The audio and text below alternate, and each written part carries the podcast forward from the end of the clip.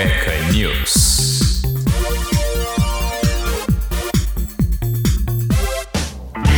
Sejam bem-vindos ao Cueca News, seu jornal de formato podcast de toda, repetindo toda sexta-feira com as notícias mais importantes e curiosas da semana que passou, para você seguir aí muito bem informado para a próxima semana.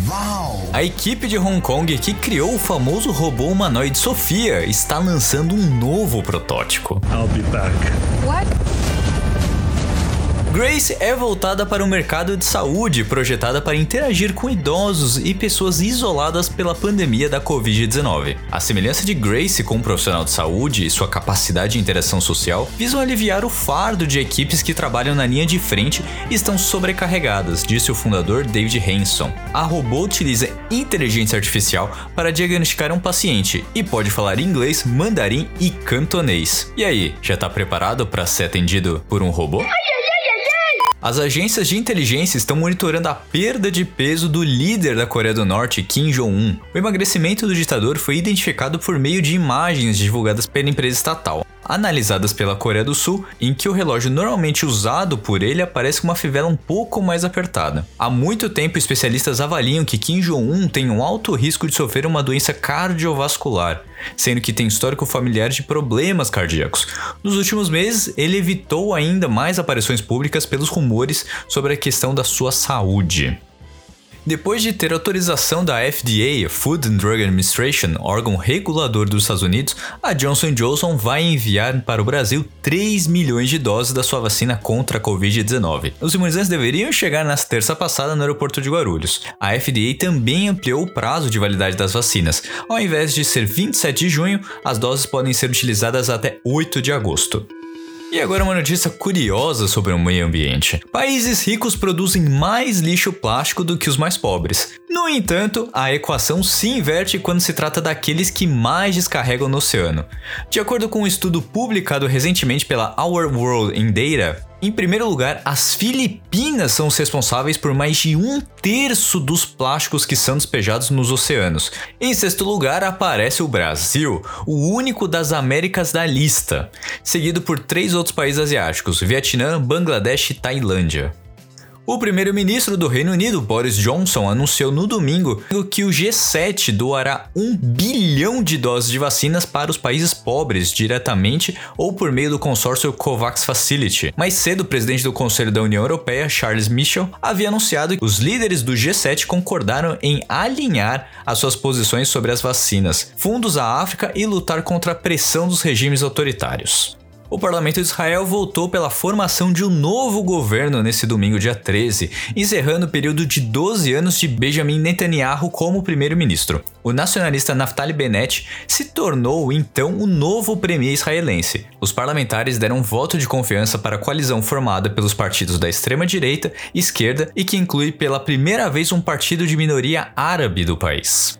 E o chefe da maior família do mundo morreu no último domingo, dia 13, na Índia. Segundo o diretor do hospital onde foi tratado, Ziona, que atendia apenas pelo primeiro nome, tinha 38 esposas e 89 filhos. O patriarca de 76 anos pertencia a uma seita cristã que promove a poligamia com vontade de Deus. A poligamia é ilegal na Índia, de acordo com o Código Penal do país, mas as autoridades indianas geralmente não processam comunidades tribais pela prática. Imagens da câmera de segurança de um caminhão-tanque registram o momento em que um elefante avançou contra o veículo na África do Sul. O motorista parou uma estrada para esperar a manada cruzar a via. Durante a espera, um dos elefantes decidiu ir em direção a um caminhão. O animal usou uma tromba para atacar o capô e chegou a danificar parte do veículo. Assustado, o motorista deu ré para fugir do ataque. O homem permaneceu na cabine até a chegada da guarda ambiental. Segundo o diretor da empresa, o funcionário ficou bem assustado por alguns dias e precisou de uma folga para relaxar. Também quem não teria e não ficaria assustado com um elefante vindo na sua direção? Acho que todo mundo precisaria de uma folguinha depois dessa, né? A brasileira Areta Duarte, de 37 anos, se tornou a primeira negra latino-americana a escalar a maior montanha do mundo, o Monte Everest no Nepal. A subida até o topo durou 54 dias. A atleta, que é originária de Campinas, no interior de São Paulo, começou a recolher resíduos recicláveis nas ruas, como plásticos e metais, para conseguir juntar o dinheiro necessário para a expedição. Ela também fez vaquinhas, bazares de roupas e teve ajuda de empresários para angariar os 400 mil reais necessários. Com 55% da população completamente vacinado, o que inclui jovens de 12 a 15 anos, Israel retirou a obrigatoriedade do uso de máscaras de proteção aos seus cidadãos nessa terça-feira, dia 15, encerrando uma das últimas restrições principais. O país registrou neste mês zero ou uma morte diária por Covid-19, mostram os dados do Ministério da Saúde. As máscaras ainda são exigidas para os não vacinados ou funcionários em instalações médicas, além de pessoas em quarentena e passageiros em voos comerciais. As dificuldades impostas pela crise sanitária causam impactos acentuados na saúde física e mental de pessoas de 15 a 29 anos no país, diz a segunda edição da pesquisa Juventudes e a Pandemia do Coronavírus, feita pelo Conselho Nacional da Juventude, o CONJUVE. A proporção de jovens que pensou em parar de estudar durante a pandemia aumentou para 43%. No meio do ano passado, o percentual era de 28%. Os principais motivos são as questões financeiras, 21%, e as dificuldades para o ensino remoto, 14%. Para voltar, eles afirmam que gostariam de ter mais estabilidade sanitária e melhores condições econômicas. Além disso, 6 a cada 10 jovens relataram ter sentido ansiedade e feito uso exagerado de redes sociais durante a pandemia. Outros 51% disseram que sentiram exaustão ou cansaço e 40% tiveram insônia ou distúrbios de peso. pessoal tem que se cuidar, hein?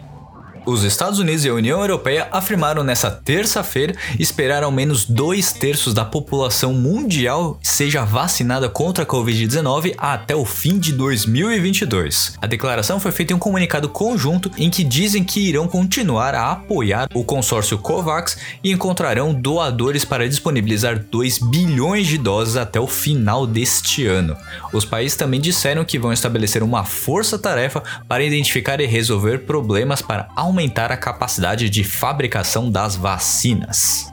O superastro do futebol Cristiano Ronaldo causou a sensação no Twitter com um vídeo em que aparece escondendo duas garrafas de Coca-Cola que estavam em cima da mesa à sua frente. O jogador também passou uma mensagem para as mídias e seus fãs: bebam água, não Coca-Cola, disse Ronaldo enquanto segurava uma garrafa d'água. A questão é que a, a marca de bebida é uma patrocinadora do campeonato, que não é de se estranhar que as ações da Coca-Cola fecharam em baixa na segunda-feira, com recuo no valor de mercado mercado da marca despencou 2,63 bilhões de dólares. Lembrando que também Didier Drogba fez a mesma coisa, mas com uma lata de Heineken. Ele alegou ser muçulmano em que bebidas alcoólicas não são permitidas pela religião. Mesmo a Heineken sendo uma Heineken Zero na frente dele, aquela que não contém álcool, as ações da Heineken não perderam seu valor de mercado.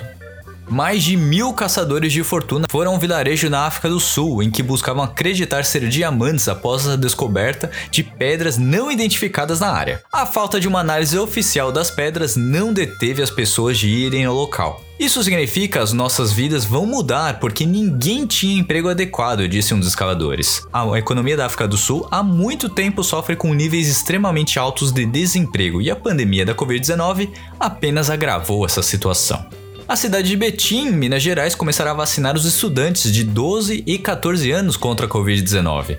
Segundo o prefeito Vitório Medioli, a imunização de professores e alunos com a primeira dose permite a avaliação da retomada das aulas semipresenciais em agosto. Os primeiros vacinados serão os estudantes da rede municipal, mas, eventualmente, a cidade pretende ampliar a imunização para a rede estadual e as escolas particulares.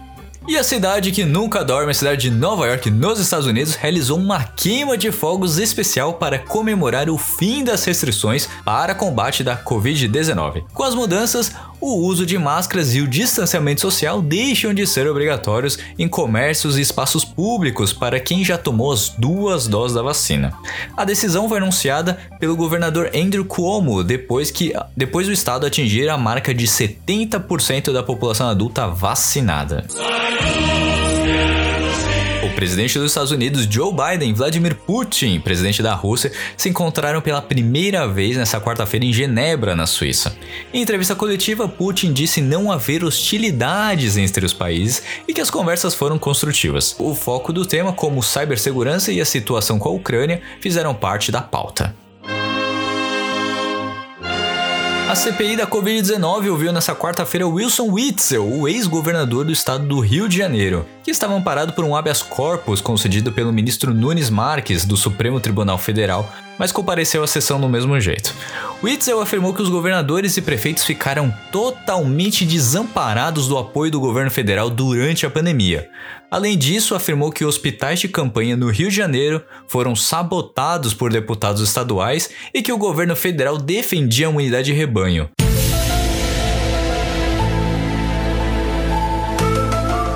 Membros do Comitê da Inteligência da Câmara dos Estados Unidos receberam um relatório secreto na manhã dessa quarta-feira sobre um dos tópicos mais polêmicos que circulam Washington hoje em dia: OVNIs. O briefing que foi confirmado à CNN por duas fontes ocorre poucas semanas antes da comunidade de inteligência entregar um relatório não confidencial sobre o assunto ao Congresso. Entrevistas com seis oficiais, bem como documentos revisados pela CNN, retratam uma comunidade militar e de inteligência dos Estados Unidos que luta para remover o assunto do mundo da ficção científica e considerar suas reais implicações para a segurança nacional. E enormes teias de aranha transformam a região da Austrália em uma cena de filme de terror. Moradores de Gippsland, no, no, estado de Vitória, foram surpreendidos com camadas de teias depois que a área foi atingida por fortes chuvas e enchentes neste mês. Especialistas apontam que o fenômeno é conhecido como balonismo, um processo em que as aranhas formam finas linhas de seda em locais elevados com a tática de sobrevivência. Esse é um fenômeno surpreendentemente comum após as enchentes, disse o professor Dieter Rochuli, economista da Universidade de Sydney.